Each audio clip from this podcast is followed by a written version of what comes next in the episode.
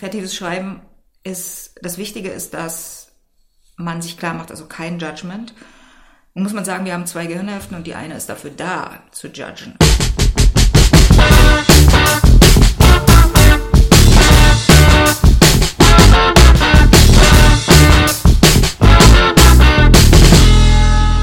Welcome back zu Redbug Radio. Ich bin Heino und ich unterhalte mich heute mit der Autorin Katrin Bongard über kreatives Schreiben.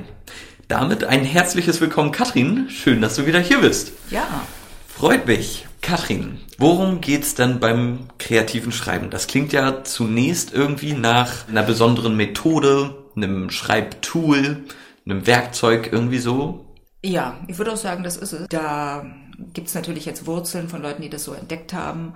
Und das ist lustig, weil es sehr nah, also für mich ist es sehr nah an der Kunst, an diese Sachen, dass man eigentlich intuitiver an Dinge herangeht. Ich meine, Kinder machen kreatives Schreiben sowieso. Wenn du denen sagst, schreib was auf und sie, sie, sie können schon schreiben natürlich mhm. ungefähr, nicht unbedingt Rechtschreibung, dann schreiben sie, lassen sie es einfach fließen. Ja. Und machen sich keine Gedanken über Struktur und machen sich keine Gedanken über Dramaturgie und ich glaube sogar noch nicht mal so eine große Gedanken über eine Story.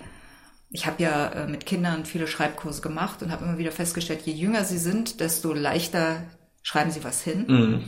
Und was dann da entsteht, ist oft super genial. Mhm. Also ist einfach, kommt voll vom aus dem Bauch raus. Und wenn sie dann älter werden, schaltet sich der Kopf ein und sagt, nee, das, das möchte ich, das muss, das muss schöner sein. Also wie beim Zeichnen. Mhm. Was soll ich denn schreiben? Ja, das braucht alles eine Form. Äh, am Ende mache ich einen Fehler. Also mhm. dann kommt so eine Schere im Kopf. Ja. In welchem Rahmen hast du Schreibkurse gegeben für Kids? Mm, ich habe mir jemanden angesprochen, also auch schon eine Weile her, der das regelmäßig macht, an verschiedenen Schulen Schreibkurse gibt. Und dann habe ich einen Schreibkurs mit blinden Kindern gemacht, überwiegend blinden. Und dann habe ich an Schulen in Berlin mal mit sehr jungen Kindern, also die vielleicht so sieben, acht waren, bis hin zu 16-jährigen okay. Schreibkurs gemacht. Mhm. Also immer so zwei, drei Einheiten. Manchmal war es die Gruppe, das waren die schöneren Erlebnisse, war die Gruppe so von klein, weil es waren, kamen echt nur die, die Lust hatten. Und mal hatte ich eine ganze Klasse, von der ich schon sagen konnte, der die Hälfte ist schon jetzt, ja. hat keine Lust. mhm. Also wenn wir über Schreiben reden, könnte man sagen, man muss einen Aufsatz schreiben, man muss was schreiben zu einer Sache, man muss eine Reportage schreiben. Es gibt immer einen Anlass, den man hat, immer einen, einen vielleicht sogar, wenn man im Job das macht, eine Art von Abgabetermin und eine bestimmte Anzahl von Worten, die man verwenden darf. Man hat also ganz viele Einschränkungen. Hm. Und wenn man gut schreiben kann, weiß man, wie man das bewältigt, die Aufgabe. Und wenn man dann anfängt zu schreiben und sagt, ich schreibe jetzt ein Buch, dann weiß man ja auch schon, es, da gibt es einen gewissen Rahmen, so und so dick und ähm, es soll auch eine Geschichte erzählen und soll verständlich sein. Und kreatives Schreiben kommt von einer ganz anderen Seite her. Man mhm. sagt immer, setz, setz erstmal deine Kreativität mit dem Schreiben frei und guck dann, was rauskommt. In diesen Schreibkursen habe ich dann immer auch oft gedacht, ja, wenn die Leute nicht schreiben wollen, okay, aber ich glaube, sie profitieren auf jeden Fall davon, mal was rauszulassen oder ihrer Kreativität einen Raum zu geben.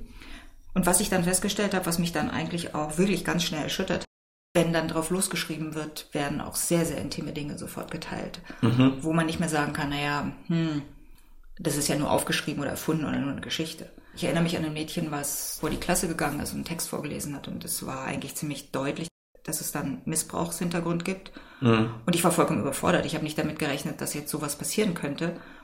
Eigentlich hättest du sagen müssen, wir brechen die Sache jetzt ab und mhm. müssen jetzt mal was anderes machen und ich, ich, muss einen Therapeuten anrufen, aber man will jemanden auch. Es ist ein sicherer Raum, in dem man arbeitet. Ja, auf jeden. Und bei der nächsten Stunde war sie dann noch nicht da und ich habe mir dann unglaubliche Vorwürfe gemacht, mhm. wobei ich und gleichzeitig muss ich sagen, und die Sache, ich war dann, habe das dann einfach an meinen sozusagen Chef oder denjenigen, der die, Kurse organisiert hat, weitergegeben und gesagt, also wir müssen hier ein bisschen gucken, dass wir da noch eine Nachbetreuung finden. Mhm. Was mir das aber auch wieder klar gemacht hat, dass Schreiben auch Dinge, eine Möglichkeit ist, Dinge zu, aus sich selbst heraus zu lösen ja. und emotionale, an emotionale Stellen zu kommen, an die man sonst nicht so leicht rankommt. Mhm. Auf jeden Fall. Also das ist ja wirklich krass.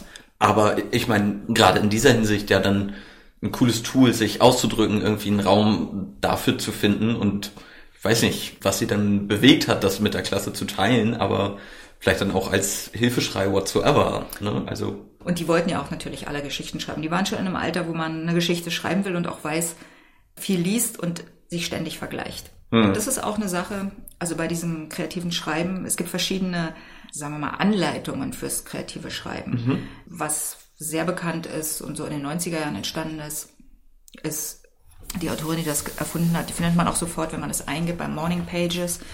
Die hat so eine Methode erfunden, wo du morgens aufstehst, wirklich auch nur drei bis fünf Seiten schreibst und einfach fließen lässt. Du, du machst dir keine Gedanken, du denkst nicht nach, es ist auch nicht Tagebuch, du sagst auch nicht, heute Morgen war ich oder gestern war ich, sondern du sagst einfach, du setzt den Stift auf und ab, das, was dann durch deinen Kopf geht, lässt du rausfließen. Mhm. Und das ist so eine Methode, wo man erstmal merkt, was in einem alles drinsteckt und was dann da so rauskommt, wenn man es geschrieben hat. Die Morning Pages selber soll man auch nicht aufheben und nicht auswerten, sondern einfach wegtun. Ich glaube, es ist wie so eine, eine Reflexion auf das, wie man empfindet. Also man mhm. denkt ja vielleicht, ach, ich bin gut gelaunt, fängt dann an zu schreiben und merkt, ups, was kommt da denn alles? ja, ja, ja. Vielleicht ja. kleiner Einschub, äh, wen von euch das weiter interessiert, die Morning Pages, der oder die von euch kann lieben gerne in den Podcast dazu, den ich mit Uwe gemacht habe reingucken zu den Morning Pages. Mhm, es gibt auch einen Blogbeitrag von Uwe dazu, wo er genau erklärt, diese spezielle Methode der Morning Pages. Also das ist eine Form des kreativen Schreibens. Das Wichtige ist, dass man sich klar macht, also kein Judgment. Und muss man sagen, wir haben zwei Gehirnhälften und die eine ist dafür da, zu judgen und mhm. zu richten und zu korrigieren. Und die andere ist mehr so die, der dreamy Type, mhm. wo die Kreativität herkommt. Und das geht schön über Kreuz und Rechtshänder sind dann oft eben auch ein bisschen, kommen mehr von aus der Ecke und die Linkshänder sind, viele Künstler, Schauspieler sind Linkshänder, ja. weil ja. da ist eben die, die, die Gehirnhälfte ist ein bisschen aktiver. Mhm. Beim Schreiben braucht man, wenn man was, wenn man ein Buch schreibt, denke ich, braucht man beide Gehirnhälften. Aber fürs kreative Schreiben braucht man, sollte man, ist das Ziel nur die eine zu benutzen. Mhm. Also diese kritische, ah, was machst du da gerade? Ah, ja. hast schon wieder dich verschrieben. Mhm. Diese Stimme. Ausknipsen. Ausblenden, aber mhm. jetzt nicht böswillig wegschicken, weil die hat ja auch ihre Berechtigung. Also Klar. die ist ja auch schnell beleidigt und äh, lässt sich nicht so vertreiben. Der muss man ganz höflich sagen, du, du kommst dann auch noch mal dran. Ja, du hast gerade Auszeit. ja, nicht jetzt, aber mhm. nachher.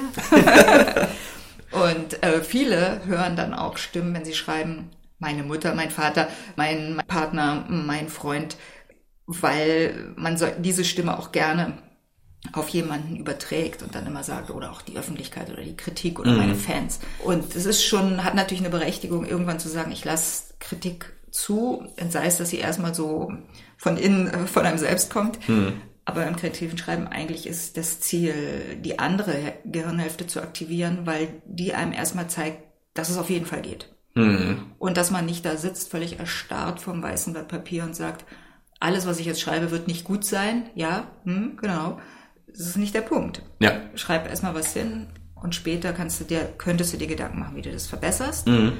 Also als Tool für Autoren, die, die sagen, sie, sie stecken vielleicht fest mhm. oder sie wollen überhaupt fangen an, ein Buch zu schreiben und wissen nicht, wo sie anfangen, dass man erstmal sagt, mach dich erstmal warm. Mhm. Okay, ja, ja, ja. Also so habe ich das auch ein bisschen verstanden, das kreative Schreiben, so get in the mood, vielleicht bei Schreibblockaden oder so, wenn man das so nennen will, ein, einer von vielen Lösungsansätzen oder weiß ich, vielleicht auch gar nicht verkehrt, um für Beginner oder so, einfach um irgendwie überhaupt loszulegen, zu schreiben irgendwie, ne? Mhm. Ich lege den Gegenstand vor dich und du schreibst alles auf, was dir dazu einfällt. Ah, ja. Also äh, wir können das ja mal spielen. Mhm. Du bist sozusagen jetzt der kreative Partner und ich habe diese Teetasse in der Hand, diese schöne. Mhm. Übrigens, guten Morgen, du Schöne, steht da drin. Ich mag das. mich sehr, zum Beispiel, so ein Gegenstand, ja. Mhm. Und lustigerweise ist sie einmal, habe ich sie mit in die Küche gebracht und ich achte sehr auf sie, dann hat Uwe darauf ein, und siehst du, merkst du, das ist schon die Story, die jetzt entsteht zu dieser ja. Tasse. Ich meine, ich schreibe nicht auf, aber mein Gehirn geht mhm. schon in mhm. diese Richtung. Mhm. Und dann ist da der Salzstreuer draufgefallen und dann ist eine Ecke oben abgesprungen. Das war der erste Teil der Beschädigung. Der zweite war, dass ein totaler Riss, als ich es versucht habe zu kleben, so viel Spannung auf die Tasse gekommen ist. Das ist ein Riss jetzt durch Guten Morgen du, also durch du geht jetzt so ein richtiger Zack ja. durch. Siehst du das da? Ah, Guten Morgen so. Also wenn ich jetzt immer so gucke, Guten Morgen Song. du ja. ja, aber und Genau, und was fällt dir ein? Was, wo geht bei dir da die Assoziation los? Ich habe den Riss erst nicht gesehen, aber ich musste sofort an diese japanische Kunst denken, von zerbrochenen Teetassen, die wieder zusammenzusetzen und die Risse mit Gold mhm. zu füllen. Keine Ahnung, darum äh, darüber Kingsu. zu, hm. zu wie? Kingsu heißt es, glaube ich. Ah, da, ja. Wenn ich richtig ausspreche. Ich, ich, ich glaube ja, dazu dann äh, kaputte Beziehungen, die man wieder zusammenflickt, Gold, Minen etc. etc. Also so. Also ich hatte überlegt, ob ich es mit Gold flicke, um das mal jetzt hier in den Äther zu geben. Mhm. War mir dann aber nicht sicher, nachdem ich mal so Epoxylack und Goldstaub, dass ich dachte, wie gesund ist das, wenn du da noch Tee dazu reinschüttest? so mehr ja, vielleicht zum ja. Angucken. Mhm. Also ich habe wirklich mich tief damit beschäftigt und war dann so an dem Punkt, wo ich dachte, ich möchte eigentlich noch daraus trinken aus der Tasse. Ja. Ich bin dann allerdings auch bei, bei Sekundenkleber gelandet am Ende mhm. nach so einem Keramikkleber. Ja, ist das eine Story, die jemand hören, hören will? Vermutlich nicht. Nö. Ne? Das geht jetzt ein bisschen weit, aber das würde dann trotzdem auf deinem Blatt stehen. Mhm. Ohne Judgment, ohne, hey, Moment mal, wer interessiert sich jetzt für den Keramikkleber, Katrin? Ja, mhm. bis, bis zum Gold war ja vielleicht noch jemand on, aber danach wurde ja, es dann wirklich ja. langweilig. Aber man kommt dann eben zum Beispiel an den Punkt, wo ich vielleicht sagen, erzählen würde, dass ich mir immer eine Tasse kaufe und das stimmt tatsächlich. Wenn ich ein Buch zu Ende geschrieben habe, gehe ich zu unserer Töpferin. Das mhm. klingt jetzt nicht ganz gut, weil es sind ganz dünnwandige Tassen, die sie macht. Aber natürlich ist sie eine Keramikerin, sage ich mal. Mhm. Und die hat jetzt mittlerweile einen eigenen Laden in Potsdam. Ich gehe also hin und suche mir eine Tasse aus. Und wenn ich also diese Tasse beschreiben würde, wäre das dann eine Side Story über die Tasse. Ja. Und so merkt man, am Ende denkt man sich, was, was habe ich, ja, bestimmt alles, das ist bestimmt Quatsch, was ich jetzt geschrieben habe. Wenn man es dann mal weglegt und am nächsten Morgen liest, denkt man sich, wow, das mhm. ähnelt mehr Literatur als das, was ich vor ein paar Tagen so ganz pflichtschuldig, der Mann kommt in den Raum. Weißt du, so, ja, auf jeden Fall. Es liest sich anders, mhm. es hat einen Spirit, es kriegt irgendwie hat eine Leichtigkeit, es hat so eine assoziative Stärke, die eigentlich ein guter Text auch braucht, ja. Da bin ich voll bei dir. Mhm. Wie oft benutzt du äh, kreatives Schreiben? Also, mh, mm, ich muss sagen, als ich angefangen habe, ich bin ein sehr pragmatischer Schreiber, weil ich eben mhm. Drehbuch geschrieben habe und ich liebe das eigentlich auch. Wenn ich blogge zum Beispiel, bin ich straight on, ich will dir was mitgeben, was du lernen kannst. Und ich ja. will es dir so klar und so kurz und so sachlich wie möglich geben. Wenn ich schreibe, früher geschrieben habe, lief das immer so, ich habe geschrieben, ich war unzufrieden, ich habe verbessert, ich habe geschrieben, ich habe verbessert. Also Gehirnhälfte, es hat irgendwie hin und her geflippt immer. Ping-Pong. Ja. Abgesehen von der Zeit, wo ich ganz viel vernichtet habe. Und jetzt ist es bei mir so, ich fange eigentlich gar nicht an, wenn ich nicht in diesen leichten Schlafzustand oder leichten unbewussten Zustand komme, wo eigentlich alles auf dieser anderen Gehirnhälfte ist. Kurz vorher, so stellst dir so vor, wenn ich jetzt auf so einen 10-Meter-Turm gehen würde und wüsste, ich habe jetzt so eine, so eine komplizierte Schraube, Salto-Kombination. Mhm. Während ich die Treppe hochgehe, gehe ich die nochmal im Kopf durch. Okay, ja. erst den Salto, dann die Schraube, dann sauber eintauchen, entspann dich, atme durch wenn ich dann oben stehe und bevor ich losspringe, und das wäre der Moment, wo ich, bevor ich losschreibe, ist alles leer. Ich mhm. bin ganz, ich stoße mich einfach ab. Und was dann passiert, ist der Prozess. Und jetzt sag mal, dadurch, dass ich natürlich schon oft gesprungen bin, weiß ich, dass die Schraube auch einigermaßen sauber ist. Mhm. Aber es gibt auch so Tage, in denen ich sage, oh, heute versuche ich mal einen dreifachen Salto. Mhm. Und dann landet man auch schon mal so platsch auf der Seite. Ja. und das sieht man dann, wenn man später nachliest, denkt ja, na, nee, nee, nee, nee, nee, das läuft nicht. Aber das ist egal, weil beim fünften, sechsten, siebten Mal schafft man eben auch eine größere Herausforderung, die man sich vorher nimmt. Zum Beispiel hm, wäre für mich jetzt relativ einfach ein Dialog zwischen zwei Leuten in einem Café, das geht sofort. Mhm. Aber eine, eine Gruppensituation ist schon schwierig, dann navigiere ich so viele Leute und Bewegungen im Raum, die müssen klar bleiben. Mhm. Das wird mir sicher nicht beim ersten Mal gelingen.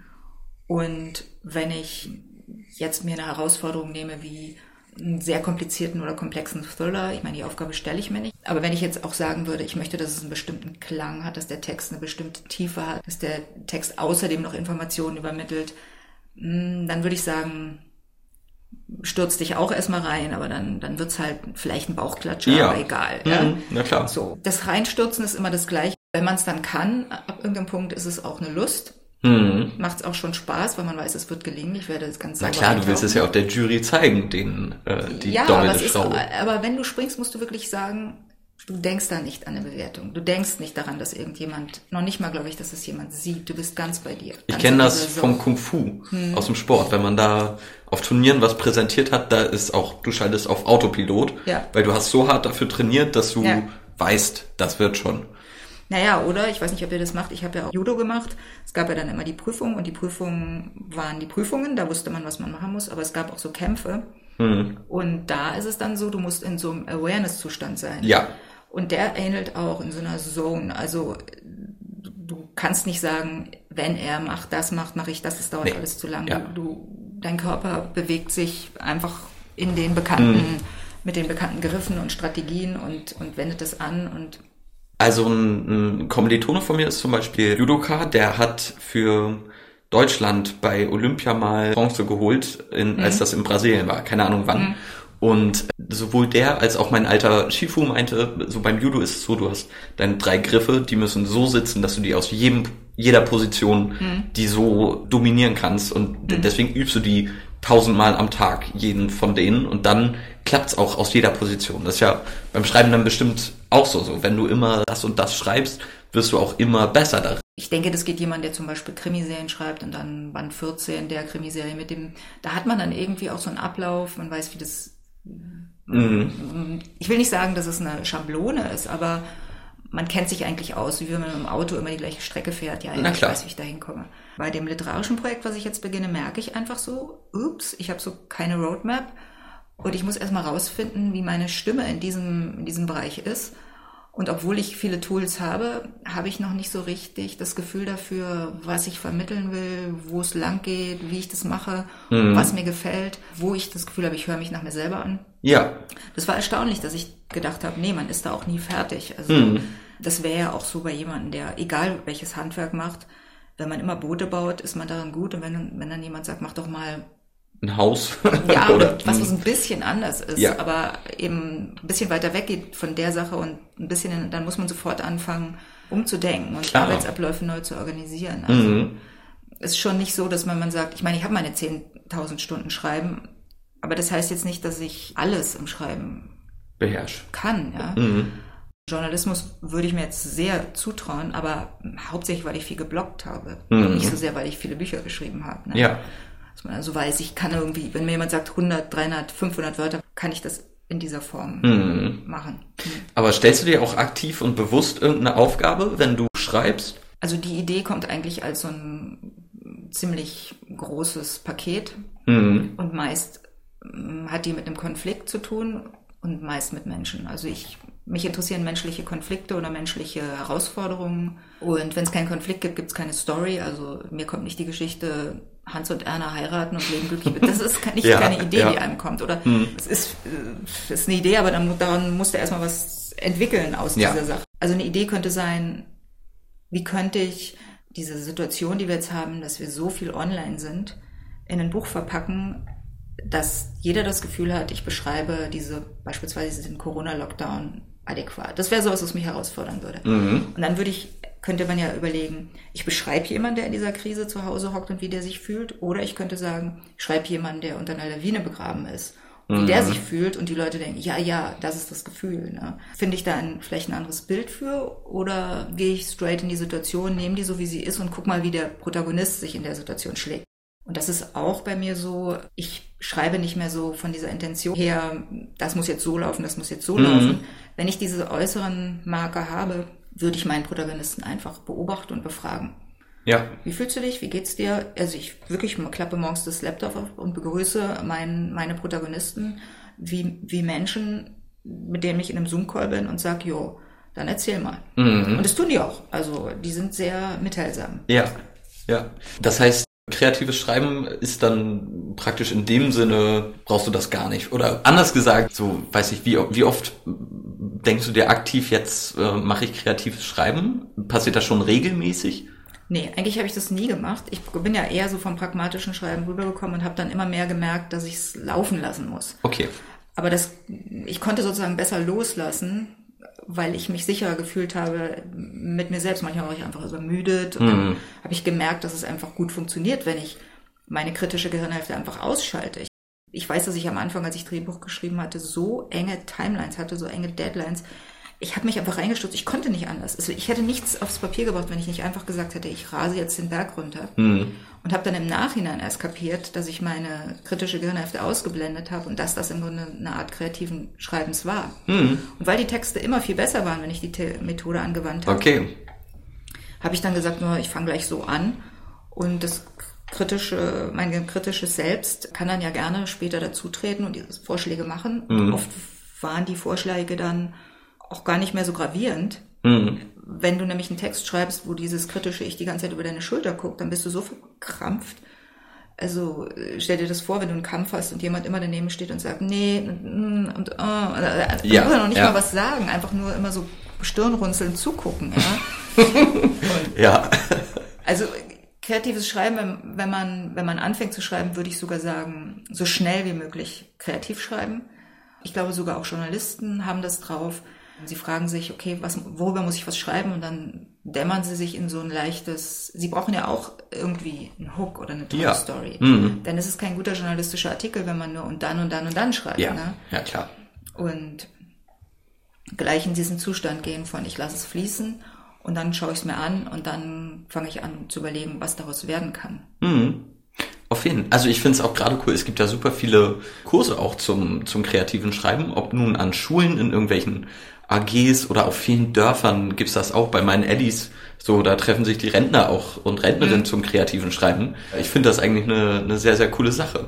Ja, und da, da kriegt man meist so Prompts, also wie zum Beispiel, ich denke mal in so Gruppen läuft das dann so ab, ihr, wie ich gesagt habe heute, stellt mal, bringt einen Gegenstand mit und beschreibt ihn, mhm. erinnert euch an einen Geruch oder ich gebe euch einen Geruch, ich gebe jedem, keine Ahnung, Lavendelzweig mhm. und jetzt sagt, schreibt einfach auf, was euch dazu einfällt, unverbunden, einfach hinschreiben, weil derjenige ein bisschen überrumpelt wird, weil er kein mhm. Konzept hat. Ja, klar. Ne? Oder versuche ein Gedicht zu schreiben, wo in jeder Zeile nicht mehr als zwei Worte oder drei Worte stehen und daraus einen Text zu entwickeln. Also so, so kleine Dinge, die eigentlich Spielereien sind. Im Grunde überlisten die nur deinen Verstand. Verstand ja. ja, auf jeden Fall. Den kritischen Verstand zu überlisten ist äh, so ein bisschen das Stichwort gewesen heute. Vielen, vielen Dank, Katrin, zum kreativen Schreiben. Sehr, sehr interessantes Tool auf jeden Fall. Und damit bis zum nächsten Mal. Ja, ciao. Ciao, ciao.